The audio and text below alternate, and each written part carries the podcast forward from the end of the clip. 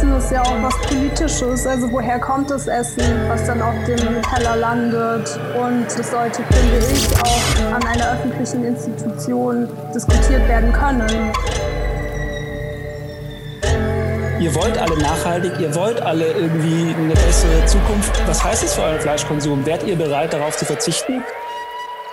Offline, der Podcast der HFG Offenbach. Herzlich willkommen zur elften Folge des Podcasts Offline, in dem wir uns die großen Fragen zur Zukunft stellen. Mein Name ist Felix Kosok, ich bin der Moderator dieses Podcasts, der auf die Ausstellung aus heutiger Sicht im Museum für angewandte Kunst Frankfurt vorbereitet. Und man sagt ja so, du bist, was du isst. Wenn wir also herausfinden wollen, wer wir vielleicht als gesamte Gesellschaft auch in Zukunft sein werden, müssen wir uns eigentlich fragen, was wir dann in Zukunft essen werden, wie wir uns in Zukunft ernähren wollen. Genau diese Frage möchte ich heute im Podcast mit zwei Gästen angehen. Felix Bröcker ist gelernter Koch. Nach einigen Jahren in der Sterneküche hat er Kochen in Kunst und Kultur praktisch, also unter anderem in der Frankfurter Freitagsküche und theoretisch für sich entdeckt. Dafür schloss er einen Master in Curatorial Studies ab an der Goethe-Universität Frankfurt und an der Städelschule. Aktuell promoviert er an der HFG Offenbach und untersucht visuelle Inszenierungsstrategien in der europäischen Hochküche. Natalia Kreiter studiert an der HFG Offenbach. Sie arbeitet im Zukunftslabor der HFG Offenbach mit und somit aktiv auch an der Ausgestaltung des Neubaus der HFG und setzt sich diesbezüglich mit der Mensa auseinander. Folgenrichtig bereitet sie zusammen mit Felix für die Ausstellung aus heutiger Sicht das Projekt die Mensa der Zukunft vor, über das wir auch heute sprechen wollen. Hallo ihr beiden, herzlich willkommen. Hallo. Hallo. Schön, dass ihr da seid. Um ins Gespräch zu kommen, habe ich drei kleine Fragen vorbereitet, die ihr gerne schnell beantworten könnt. Die erste Frage ganz, ganz harmlos, aber vielleicht auch gar nicht so harmlos. Was ist eure Lieblingseissorte? Wenn du nicht weißt, fange ich schon mal an. Bananenjoghurt, warum auch immer. Ja, so ein oh. Kindheitsding vielleicht. Ich würde sagen, mein Lieblingseis ist Zitronensorbet. Okay, zweite Frage. Wenn ihr euch entscheiden müsstet, Big Mac oder Whopper? Beides ewig nicht gegessen. Wahrscheinlich Whopper aus so einem auch wieder so 80er Jahre Wissen, die grillen das richtig. Boah, ich würde, glaube ich, echt keins von beiden nehmen. Sehr konsequent. Der hat mich jetzt schon gekriegt, siehst du, mit so raffinierten, subtilen Fragen ist man schon im draußen. Wer ja. Joghurt und Banane gerne mag und dann noch Whopper isst, wer soll einem dein Vertrauen bei Ernährungsfragen? Und als letztes die Frage, welcher Soßengeschmack müsste eurer Meinung nach erfunden werden? Mm, interessante mm. Frage. Oder was sind eure Lieblingsgeschmäcker, die unbedingt in einer Soße kombiniert werden sollten? Jetzt denkst du wahrscheinlich so. würzig. Das finde ich auch gut, weil irgendwie würde ich auch sagen, das Feld ist doch, da gibt es doch alles. Also wenn man so an so richtige Soßen, Soßen denkt, die man mit mit oder ohne Knochen machen kann, aber auch mit sonstigen Zutaten, die aromatisieren, kann man da eigentlich, und dann noch in andere Länder guckt, dann ist da echt schon so viel noch zu entdecken, was ich wahrscheinlich gar nicht kenne, ich jetzt gar nicht weiß. Also Marshmallow oder sowas würde ich jetzt nicht, neu nicht, aber es gibt schon echt sehr viel.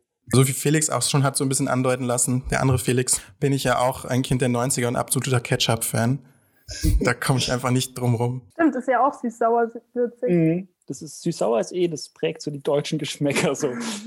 Aber wir wollen ja heute auch ernsthaft über Kochen, übers Essen und über die Ernährung sprechen. Nicht nur übers Kochen, aber mit dem Kochen wollen wir anfangen. Denn wir befinden uns, denn wir befinden uns bis auf weiteres Jahr immer noch in einem Lockdown, was auch eine besonders schwere Situation für die Gastronomie gerade ist, wovon du ja sicherlich auch berichten kannst, Felix.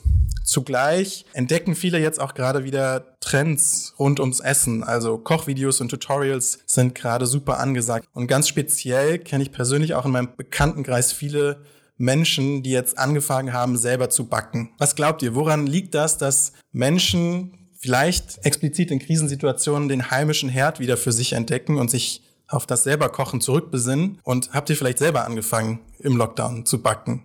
Ich bin tatsächlich in so einer Sauerteig-Competition mit einem Kumpel und haben jetzt endlich angefangen, Sauerteig zu machen im ersten Lockdown und schicken uns ständig wie so Kinderbilder jeden Status des Brotes und die Veränderung zu und sind da, aber ist unser Bubble auch vielleicht ein bisschen unvermeidbar, sehr in dem Sauerteig-Ding gelandet.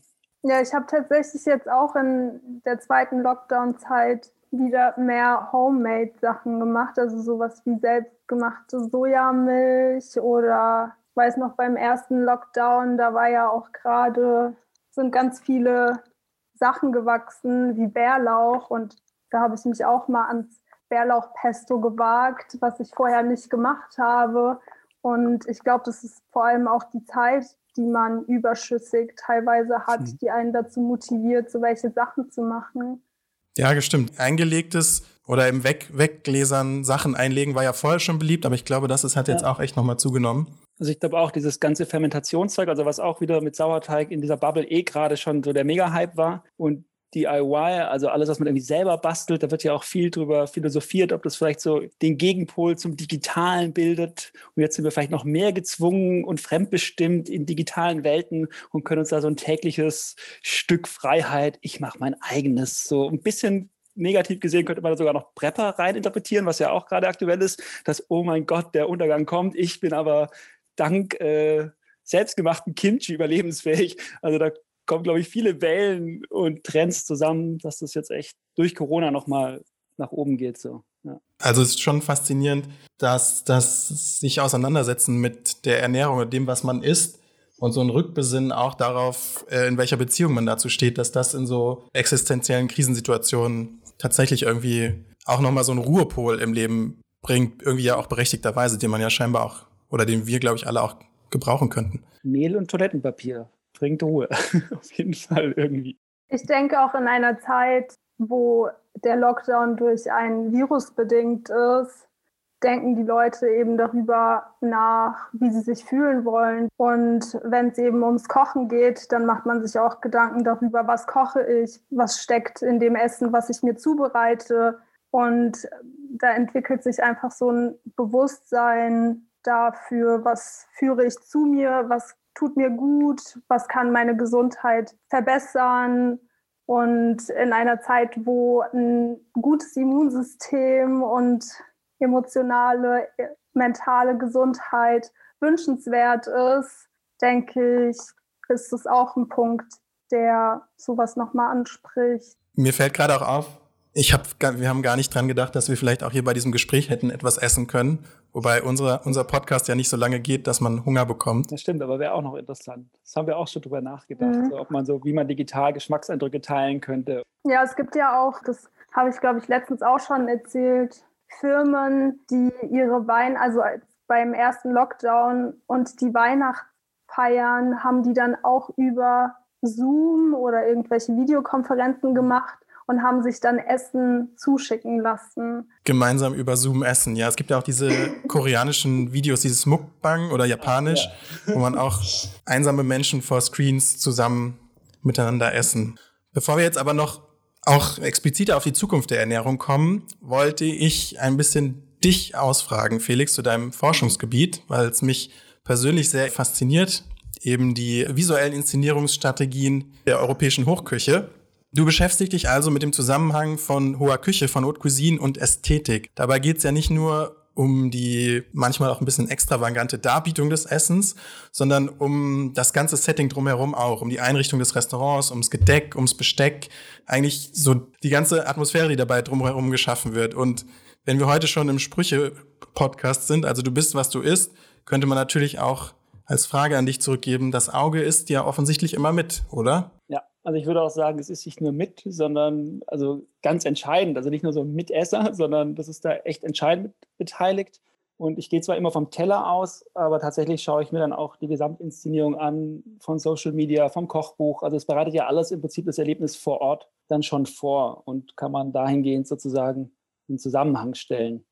Und wenn man konkret ans Essen denkt, merkt man vielleicht auch von sich selber, die eigene Grundstimmung spielt da auch was mit. Das wäre jetzt nicht visuell, aber dann vielleicht hat man gedimmtes Licht, was für eine Musik läuft. Also so ganz verschiedene Faktoren spielen mit, bis hin zu natürlich noch krasseren wie Sozialisierung, eigene Esserfahrungen, ja, und noch weitergehende Dinge, die eben dann tiefer gehen, kulturell bedingt sind. Also da kann man sozusagen die Kreise immer weiterziehen, was da alles mitspielt. Aber konkret gehe ich eben vom Teller aus und wenn du das so ansprichst, wie das so inszeniert sein könnte. Ich denke da immer so an das Noma, finde ich ein ganz gutes Beispiel, das auch viele kennen. So die nordische Küche ist, positioniert sich eben auch als Gegenpol, gerade auch visuell. Das geht da sehr schön zu dieser französischen Luxusküche, die eher vielleicht sonnenverwöhnt ist, hat natürlich im Norden auch kühlere Bereiche, aber trotzdem Oliven spielen eine Rolle, das Mediterrane spielt da irgendwie immer noch mit rein, Zitronen und so weiter. Und dann haben wir so diesen kargen Norden und statt so ein ostentativer Luxus wie im Luxusrestaurant bei Paul Bocuse, wo dann irgendwie Plüschsessel sind, das sieht aus wie ein Versailles oder so, haben wir dann irgendwie so Holztische, äh, Stein, Eislandschaft. Also das wird schon visuell krass äh, auch getriggert, obwohl dann mitten in Kopenhagen in der Stadt sitzt, die eigentlich Temperaturen hat wie vielleicht Hamburg, fühlt man sich so, uh, ich, ich schmecke den Norden, ich schmecke die Time and Place dieser Küche. Also da ist auf jeden Fall viel Inszenierung, aber ich finde es eigentlich auch gut gemacht und es funktioniert irgendwie dann sehr schön auch. Und du, Natalia, richtest du zu Hause dein eigenes Essen auch an? Ich muss gerade an mich selber denken, weil ich lebe gerade nach einem Umzug aus der Mikrowelle. Also ich bin gerade nicht der Fachmann fürs gute Kochen, aber trotzdem die Frage an dich. Ja, ich denke, es sieht, also es macht einen schon irgendwie glücklich, wenn das Essen dann auch nochmal schön aussieht. Also wenn ich äh, das Müsli für morgens vorbereite und dann sind dann noch so die roten Früchte dabei und dann sieht es so ein bisschen pink aus in dem weißen Sojajoghurt. Das sieht dann, das macht einen morgens dann auch nochmal so ein bisschen glücklicher. Untersuchst du, Felix, eigentlich auch so Phänomene wie, dass es dann wie in der Molekularküche so ganz seltsame Texturen, Farben und Formen gibt und wie das dann äh, inszeniert werden würde? Oder geht es tatsächlich sozusagen um die visuelle, bildliche Inszenierung vor allem? eher um die bildliche, wobei, das stimmt schon, wenn ich jetzt eine Molekularküche anschaue, dann werde ich mir auch Gedanken machen, so warum wurde das so verwandelt, was macht es mit dem Esser?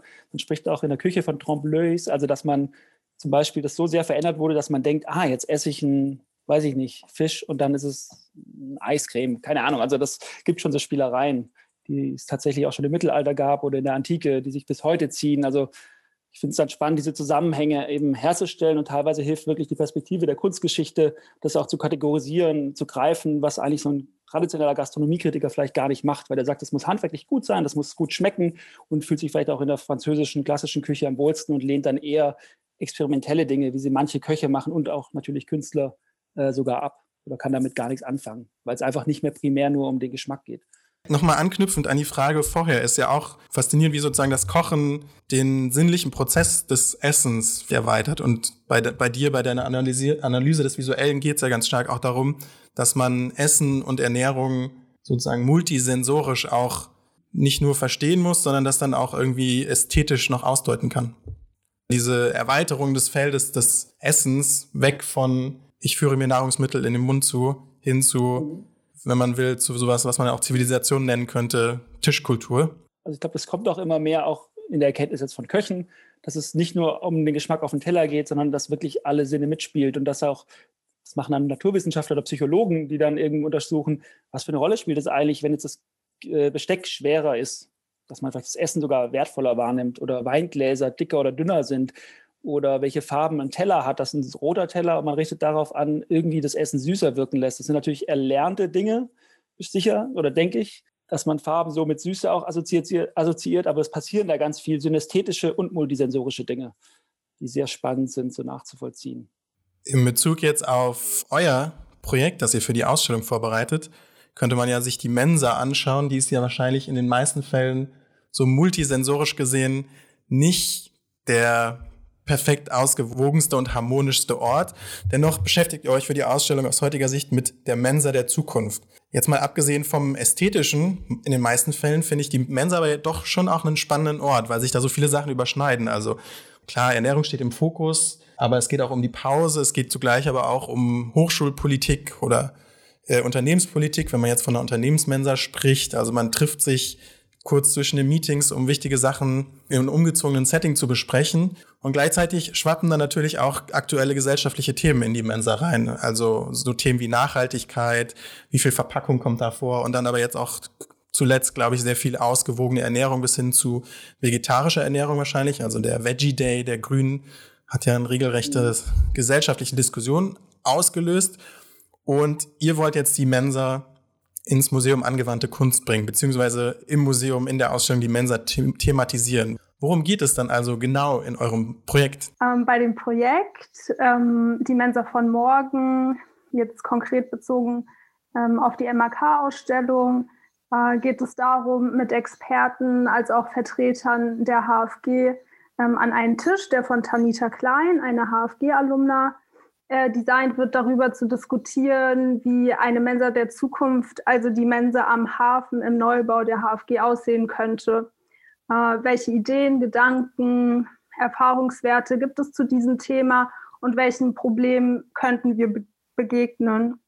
Ich sehe in dem Projekt und der Realisierung einer Neukonzeption der Mensa vor allem die Möglichkeit, einen Raum zu schaffen, der viele Vorteile, wie du ja auch schon äh, gesagt hast, bringen kann für das zukünftige Miteinander an der HFG, wobei dieses Projekt viele verschiedene Punkte aufzeigt, die alle mit einer Mensa zu tun haben können. Also zum Beispiel Gesundheit. Hm, gibt es ein Grundverständnis für dieses Thema in der Gesellschaft? Und wie sehr ist dieses Thema integriert in der Gesellschaft beziehungsweise in öffentlichen Institutionen, die ja auch das widerspiegeln können, was so der äh, Stand einer Masse ist? Und warum ist es wichtig, darüber nachzudenken, dass öffentliche Institutionen den Aspekt der Gesundheit seiner Ange Angehörigen mitdenkt? Ist das logisch? Bringt es irgendwelche Vorteile? Und wenn ja, welche? Und da gibt es einige Dinge oder auch Beispiele, die dafür sprechen, dass eine öffentliche oder private Institution der, den Wert der Gesundheit ähm, seiner Teilnehmerin sieht und ihn fördert. Und die Mensa kann hier eine große Rolle spielen in dem, was angeboten wird, als auch als Ort, wo man über solche Themen sprechen, diskutieren, philosophieren kann. Zum Beispiel mir ist dazu auch eingefallen, dass ab dem 21. Juli äh, das europäische Gesetz in Kraft treten wird, dass Einwegplastik verboten wird. Also dazu gehören auch Strohhalme aus Plastik, Einwegtüten und so weiter. Und jetzt bezogen auf dieses Thema oder auch auf die Mensa, habe ich mir gedacht, ähm, das wird ja nicht von der Masse entschieden, zumindest nicht auf der Ebene des Gesetzes, sondern das EU-Parlament, das unter anderem auch die Verantwortung dafür trägt, in welche Richtung sich eine Gesellschaft entwickelt. Und so ähnlich sehe ich das auch mit der Mensa beziehungsweise mit dem Neubau an sich und wie Hochschulpolitik insgesamt praktiziert und umgesetzt wird. So wie ich das verstanden habe, wird es auch viel um Gespräche gehen dann, oder? Also es geht darum, dass man Themen gemeinsam bespricht dann auch. Also wir haben so als Struktur uns drei Tische im Kopf, also drei Tischgespräche. Und das erste wäre die Mensa regional, wo wir erstmal so ein bisschen prüfen wollen, ist es total utopisch, wenn man jetzt eine Mensa machen will, die überwiegend, vielleicht auch vollständig, auf regionalen Zutaten basiert. Was würde das heißen? Wie realistisch ist das? Soll man das gleich vergessen und es ist unmöglich? Das wollen wir da besprechen. Das zweite wäre so die Bedeutung der Mensa als soziale Skulptur in der Stadtentwicklung, weil gerade das Hafengebiet ist alles Neubau, das ist so ein bisschen äh, so Gentrifizierungs, ja, spielt da ja auch eine Rolle. Und wie kann man äh, eigentlich einen Austausch schaffen zwischen den Menschen, die da wohnen, den Studierenden, den, den Profs, die da sind, also dass man einfach auch die Mensa als Ort einfach nutzt für einen Austausch ganz aktiv. Und, das wäre dann der dritte Punkt, da kommen wir zu Kunst, Küche und Gestaltung und der Mensa als Werkstatt. Und das spielt in den zweiten so ein bisschen mit rein, dass äh, Studierende da tätig werden könnten und sagen können, okay, wir haben Ideen gestalterisch, die haben mit Essen zu tun, ob das dann Tische sind, ob das äh, das Essen selbst ist, was auch immer, aber dass dieser Ort aktiv von Studierenden genutzt werden kann und das, was sie tun, auch sichtbar wird sozusagen für nicht nur Studierende, sondern auch für Besucher der Mensa, dass so ein lebendiger Austausch entsteht. Das wäre dann auch eben zu besprechen, inwiefern sowas geht, wo da Probleme liegen. Und dann kann jeder zu Wort kommen, die einen, die vielleicht eher utopisch unterwegs sind und sagen, gar kein Problem, müssen wir auf jeden Fall genau so machen. Und die anderen, die sagen, geht auf gar keinen Fall, viel zu teuer, äh, utopisch, ihr spinnt. Dass man da so ein bisschen diese Grundargumente mal sondiert und versucht, es in was Realistisches, Machbares überzuleiten. Ja, und vielleicht auch an manchen Punkten zu sehen, dass viel mehr möglich ist, als dass man denkt, dass es möglich ist, weil man eben die ganzen verschiedenen Experten auch zu Tisch ziehen kommen lässt, ähm, die einfach schon Erfahrungswerte haben und die sagen können, ja, stimmt, wir hatten dieses Problem, aber wir haben es eben auch so und so lösen können. Oder man könnte es ja auch so oder so machen. Wir wollen natürlich auch ein bisschen das Denken anregen und darum, wie Natalia schon eingestiegen ist, so die Gesundheit spielt eine Rolle. Jetzt kann man denken, oh mein Gott, die wollen uns mit irgendwie Grünkernbratlingen vergewaltigen, ich will wieder meinen Schnitzel. Aber es geht auch um solche Gedanken anzuregen, dass man sagt, okay, ihr wollt alle nachhaltig, ihr wollt alle irgendwie eine bessere Zukunft. Was heißt das für euren Fleischkonsum? Wärt ihr bereit, darauf zu verzichten? Und ist es umsetzbar? Und wir haben das auch mal so getriggert bei ein paar Leuten, äh, mal angesprochen, dass wir uns vorstellen, das könnte eigentlich vegan sein. Einfach, um mal so eine Benchmark zu setzen und nicht zu sagen, ihr kriegt alles, das wird die schönste äh, Mensa ever, sondern es soll auf jeden Fall gut schmecken. Aber wir sagen einfach, selbstverständlich ist für morgen für uns eigentlich vegan. Und dann gibt es natürlich Leute, die erstmal sagen, vegan? Das, das, will doch keiner. Und dann ist auch bei uns so, so, ja, aber ich will auch kein scheiß Mensa. Also nicht, dass es jetzt komplett scheiße wäre, aber es gibt viele Mensen, wo ist es sehr schlecht. Und da fragt man ja auch nicht, will ich Essen, das vorgearbeitet wurde, tiefgefroren, wie auch immer prozessiert, fragt mich auch keiner. Das wird irgendwie stillschweigend hingenommen und es geht halt auch um so Normen zu hinterfragen und zur Vorstellung, dass man einfach ja, so ein bisschen Gehirnjogging betreibt mit allen Beteiligten und guckt, ob da nicht was Sinnvolles Neues rauskommen kann und auch neue Konzepte einzuführen oder alte Konzepte aufzulösen. Also zum Beispiel auch gegenüber veganer Küche. Ich war 2019 in Tel Aviv und in Israel, in Tel Aviv, die vegane Küche, die boomt dort extrem und äh, die veganen Restaurants sind einfach wow, das Essen ist einfach super lecker und veganes Essen ist super lecker. Mhm nur ähm, ist es halt einfach ungewohnt. Also es ist ungewohnt, dass man auf einmal irgendwie Kuchen ohne Ei ähm, backt oder kocht. Und vielleicht äh, klappt der erste Kuchen auch nicht, aber dann findet man halt irgendwie Möglichkeiten, wie es dann doch geht. Und ja, wie schafft man neue Werte oder Werte, die schon vorhanden sind, aber noch nicht in der Institution verankert sind oder praktiziert werden dass da die Systemgastronomie wahrscheinlich auch irgendwie der richtige Hebel und Ansatzpunkt ist, wenn man tatsächlich strukturell jetzt nicht unbedingt was verändern will, aber erste Gedanken anstoßen möchte, weil es gibt ja viele vegane Restaurants, es gibt das alles sozusagen als Angebot in der Freizeit, aber so Systemgastronomien und dann auch noch im Unternehmen oder in der in der Bildung verankert, wo man sozusagen täglich auch äh, zielsicher hingehen wird, ist schon spannend, da solche Experimente zu starten.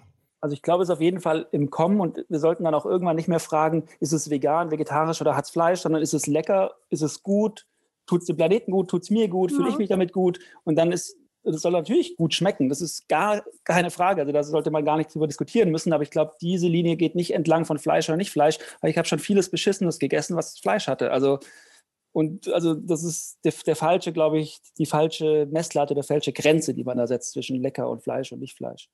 Ja, und Essen ist ja auch was Politisches. Also woher kommt das Essen, was dann auf dem Teller landet? Und das sollte, finde ich, auch an einer öffentlichen Institution diskutiert werden können. Also, dass man eben diesen Raum schafft, wo die Studierenden die Möglichkeit haben, darüber zu sprechen. Und es gibt super viele Studierende, die sich mit dem Thema auseinandersetzen, aber halt immer extern irgendwelche Sachen machen. Also zum Beispiel auch die Tanita Klein, die den Tisch ähm, Design wird, die HFG-Alumna ist, aber die auch teilweise mit HFG-Studierenden zusammenarbeitet oder gearbeitet hat oder die auch an der HFG waren, ähm, off-played. Also ähm, das ist ja auch super interessant, wie sie mit dem Thema, woher kommt unser Essen, wie, wir, wie verarbeiten wir dieses Essen, wie das halt zu einem Diskurs gemacht wird, wo man dann aber auch zusammen isst.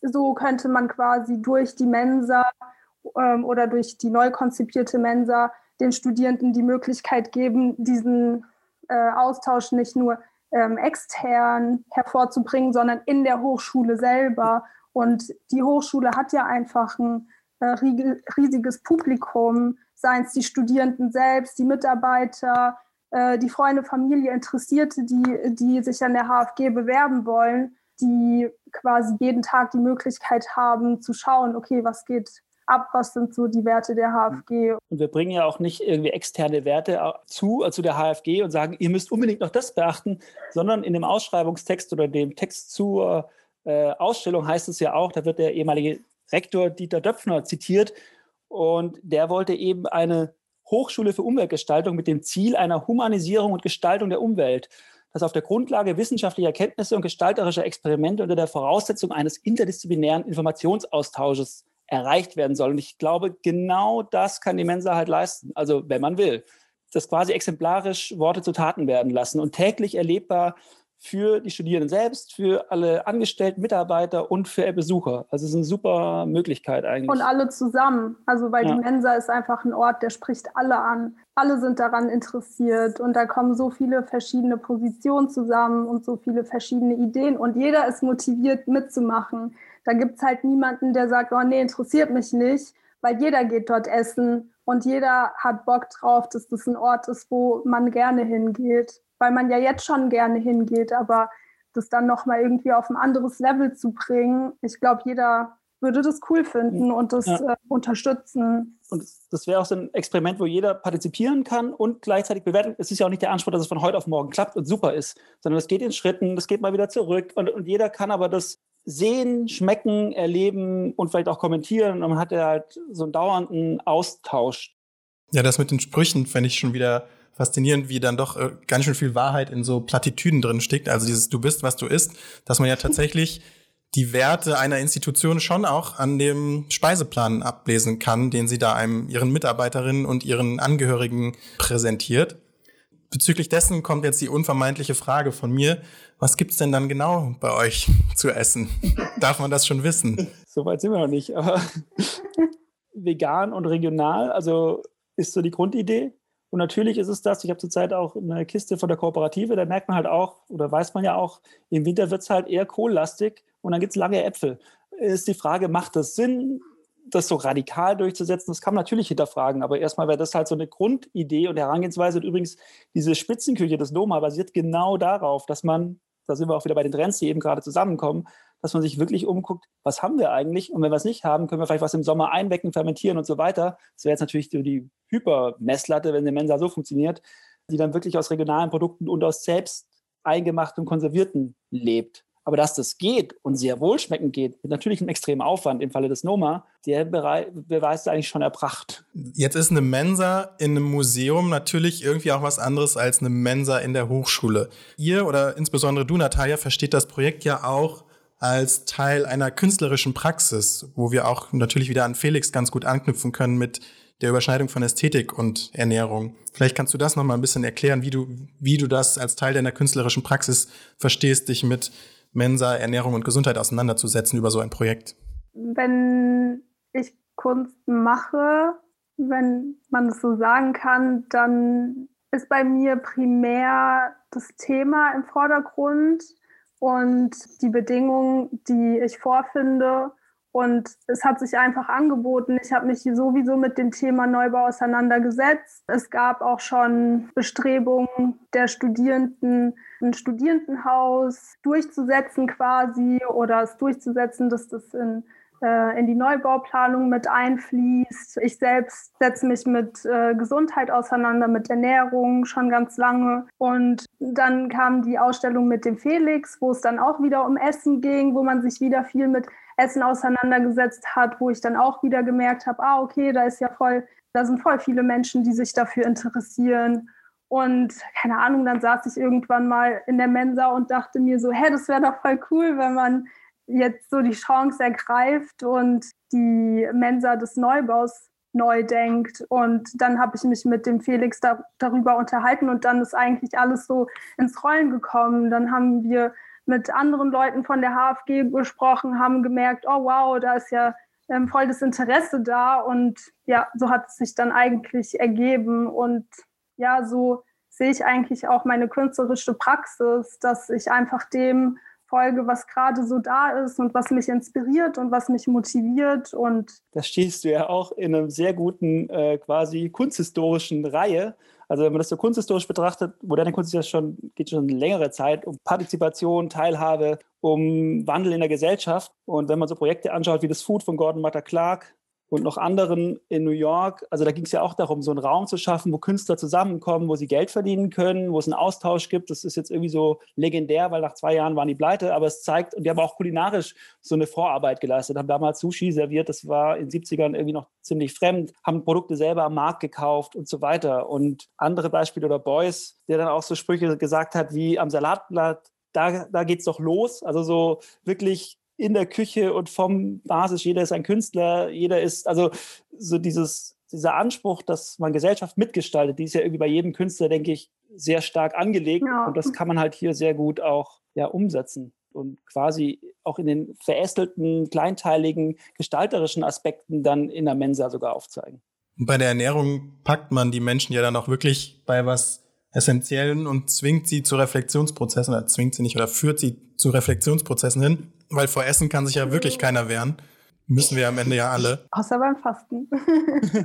Fasten ist ein guter Stichpunkt. Wir sind schon ein bisschen fortgeschritten in der Zeit, deswegen wollte ich mit meiner abschließenden Frage nochmal auf die Zukunft der Ernährung blicken. Also jetzt wirklich ganz thematisch fokussiert darauf, was wohl die äh, zukünftigen Weisen sein könnten, wie wir uns so ernähren. Ich erinnere mich noch, ich hatte das Ausstellungsprojekt Making Crisis Visible betreut im Senckenberg Museum letztes Jahr. Eine Kooperation der Hochschule für Gestaltung Offenbach mit der Hessischen Stiftung für Friedens- und Konfliktforschung und dem Senckenberg Museum. Und da wurde unter anderem thematisiert, dass man in der Zukunft ja auch Insekten essen könnte, um die Ernährungskrise der Welt zu bewerkstelligen was unter anderem auch wirklich also sehr proteinreich wäre, also tatsächlich auch gesund und noch dazu klimaschonend. Also das wäre so ein Thema, aber ein anderes Thema war dann auch noch Fleisch aus dem Reagenzglas, beispielsweise, dem man ganz verrückte Formen geben kann im spekulativen Designprojekten. Das wären, waren so zwei der Zukunftsernährungstrends, die wir uns angeschaut hatten und bearbeitet hatten. Was sind denn eurer Meinung nach die großen Trends der Ernährung für die Zukunft? Worum wird es in Zukunft gehen, wenn wir uns ernähren wollen? Also ich denke, so Insekten und sowas, das spielt natürlich irgendwie eine Rolle und das oder aktuell wird darüber diskutiert und die äh, FAO war es, glaube ich. Die empfehlen das dann auch und haben ein mehrseitiges PDF irgendwie veröffentlicht 2013 schon, dass das auch in der westlichen Ernährung irgendwie super gut wäre. Aber ich habe halt echt massiv meine Zweifel mit so Monolösungen und solchen, uh, Insekten. Und vor 30, 40 Jahren war es, uh, Soja. Und jetzt haben wir riesen Sojaplantagen, Regenwald äh, wird abgebaut. Da stellt sich tatsächlich massiv so eine Systemfrage. Da müssten wir jetzt noch viel radikaler und viel, da wissen wir auch nicht, was wir mit unserer Mensa bewirken können, ob das das Richtige im Falschen überhaupt passieren kann. Also wenn wir jetzt so systematisch denken, ob das unsere Gesellschaft wie so auf Wachstum ist und so weiter, auf globalisierter Vernetzung, ob man nicht ganz andere Stellschrauben noch irgendwie ändern müsste. Aber jetzt zu den Insekten, was ich da eben auch interessant finde, ist dieser kulturelle Aspekt. Und ich glaube, wir sind einfach extrem kulturell geprägt und wir können super gut von heute auf morgen vegetarisch leben, aber jemand, der sein Steak liebt, wird nicht von heute auf morgen auf Insekten wegen der Proteine oder wie auch immer umsteigen. Und ich glaube, das ist so eine Zusatzoption, die sollte man sich anschauen. Ich hätte auch nichts dagegen, wenn die in unserer Mensa auch mal als Option serviert wird. Aber ich glaube, man braucht es nicht. Und dass man jetzt von Fleisch ganz auf Insekten geht, vielleicht nicht, vielleicht ja, aber es ist irgendwie auch schon so was Gehyptes, wo ich sage, ja, schaut es euch an, vielleicht passt es manchmal mit rein, aber wenn nicht, leben wir halt vegetarisch oder streuen manchmal Insekten drauf, aber ja, vielleicht wird es weniger Fleisch. Wäre sicher sinnvoll aus heutigem Wissensstand, dass es einfach viel, viel weniger wird und dann besser und nicht mehr solche Massentierhaltung, die einfach wirklich entsetzlich ist und die eigentlich keiner wollen kann. Dafür müsste fast jeder bereit sein, Vegetarier zu werden. Aber ich und wie viele alle, alle anderen, du auch, fragst die Wopper-Frage. Ich sage, ja, Wopper. Irgendwie macht man es manchmal noch, aber es ist absolut unnötig. Kein Mensch braucht diesen Wopper. Also nicht so, wie er hergestellt wird. Ich glaube, das ist das Problem, dass das halt noch so ist und dass wir es alle so tolerieren. Ich weiß nicht, ob wir da radikaler werden müssten, aber ein paar Sachen müsste irgendwie sich doch radikaler ändern, glaube ich. Ja, zu den Insekten vielleicht noch Ekel ist natürlich auch ein ästhetisches Empfinden wieder, mhm. wo wir dabei wären. Du hast es schon angesprochen, vegetarische Ernährung oder vegane Ernährung. Seid ihr, ist einer von euch Vegetarier oder Veganer, wenn ich die Frage so persönlich stellen darf? Also ich ähm, ernähre mich vegan, also pflanzenbasierend, ja. Und du, Felix? Manchmal ja. nee, ich bin nicht, nicht vegan, nicht vegetarisch, aber halt dieser typische äh, Standard-Flexitarier, der irgendwie jetzt nicht so wahnsinnig oft Fleisch kauft, aber irgendwie doch isst. Und als Koch ist man da vielleicht auch so stark damit sozialisiert, dass man da vielleicht noch schwieriger davon Abstand kriegt. Wobei ich, wie gesagt, kein Problem habe, jetzt lange auch kein Fleisch zu essen, habe es zumindest für mich privat geschafft, da jetzt auch qualitativer und stärker drauf zu achten. Ja, ich persönlich auch. Wenn ich euch schon frage, kann ich mich natürlich auch selber outen, dass ich versuche, so gut wie es geht, vegetarisch zu leben.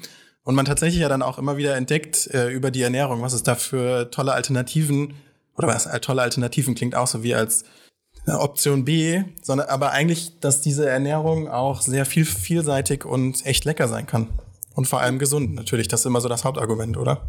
Ja, man wird einfach kreativ. Also man probiert aus und man entdeckt Dinge, die man vorher nie ausprobiert hat, weil man sich halt immer so in seiner Essens-Comfort-Zone bewegt hat. Mhm. Und auf einmal fängt man dann an, äh, Dinge einzukaufen, die man halt nicht eingekauft hat, als man sich so oder so ernährt hat und denkt ja. sich so, oh, nice. und dann halt wahrscheinlich auch super gesund.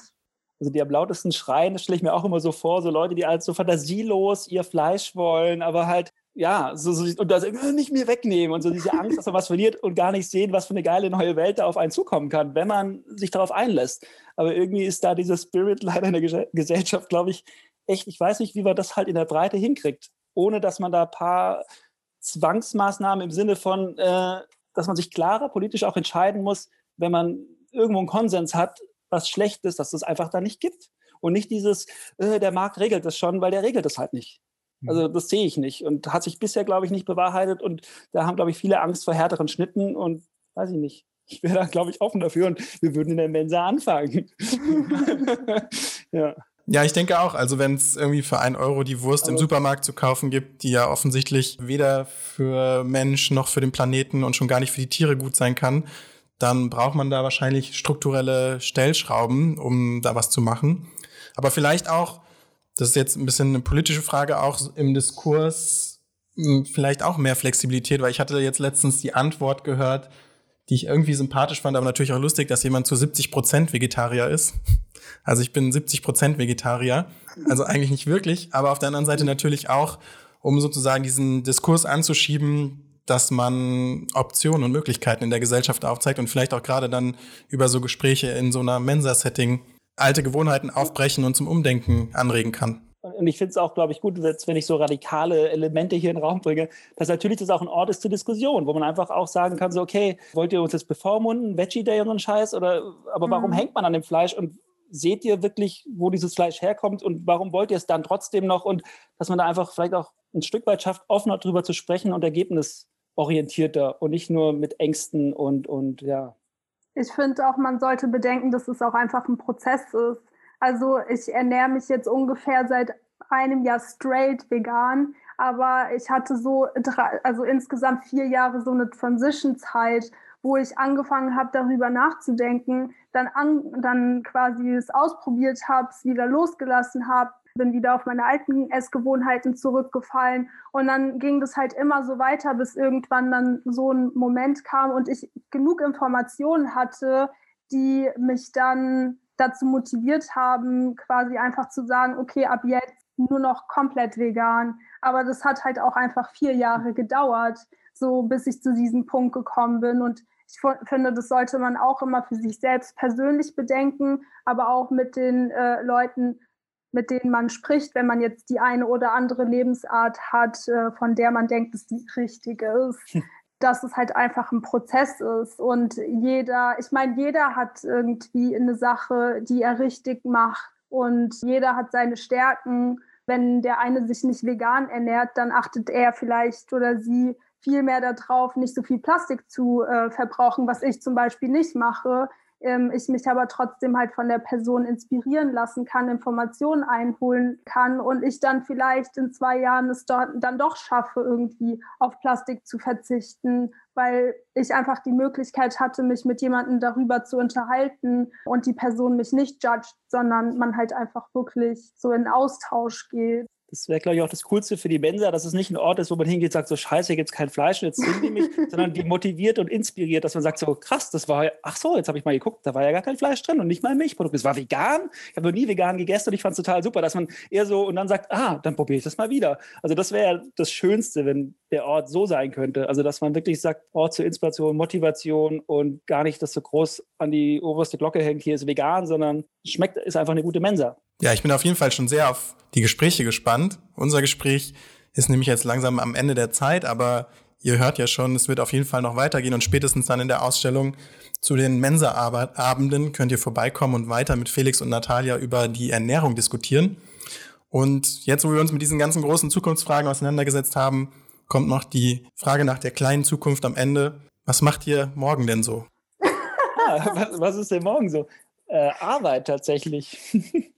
am Schreibtisch sitzen, wahrscheinlich im Homeoffice sitzen und arbeiten. Und wenn ich Glück habe, zwischendrin mal einmal rausgehen, die Cappuccino-Runde drehen und Kaffee to go holen. Ja, vielleicht noch ein paar E-Mails schreiben für das Projekt und sonst sich ein bisschen bewegen.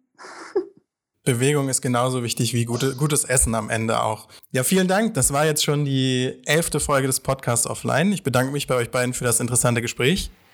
Danke dir. Und wir hören uns dann alle nächste Woche wieder. Tschüss. Offline der Podcast der HFG Offenbach.